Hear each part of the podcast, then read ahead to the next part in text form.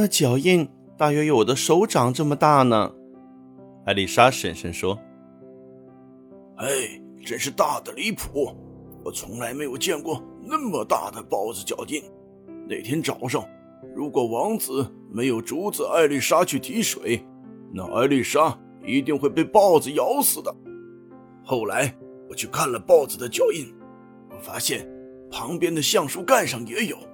原来，豹子那时正等着人去提水呢。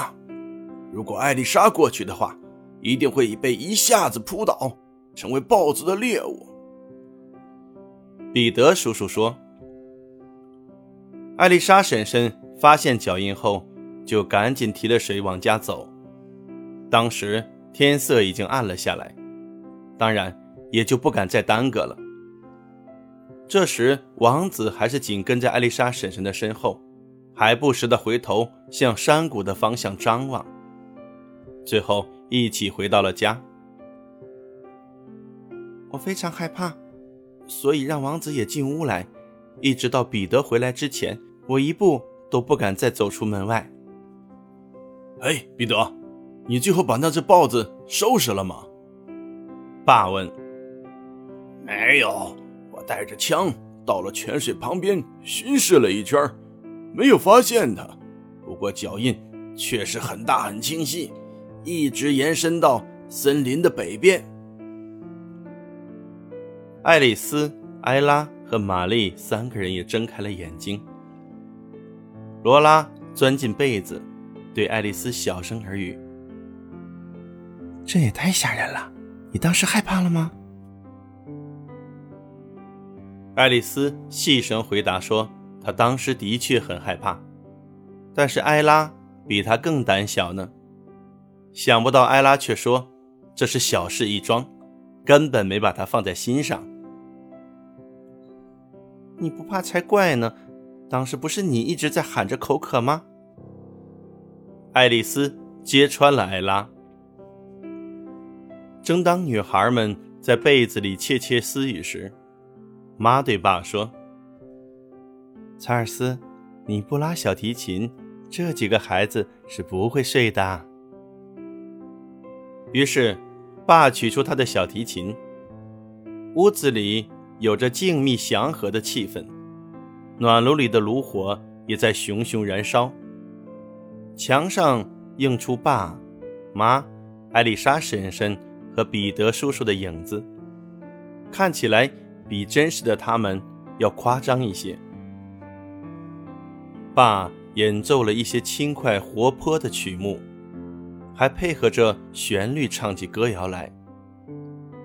最昂贵的麝香鹿，我的红色小牛，恶魔之梦，堪萨斯旅人。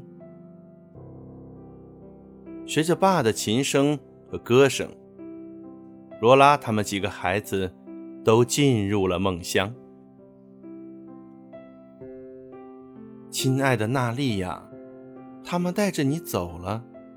我再也看不到我的爱人了。到了圣诞节的早晨，孩子们都醒得很早。他们找到了自己昨晚挂好的袜子，里面果然有礼物。圣诞老人真的来过。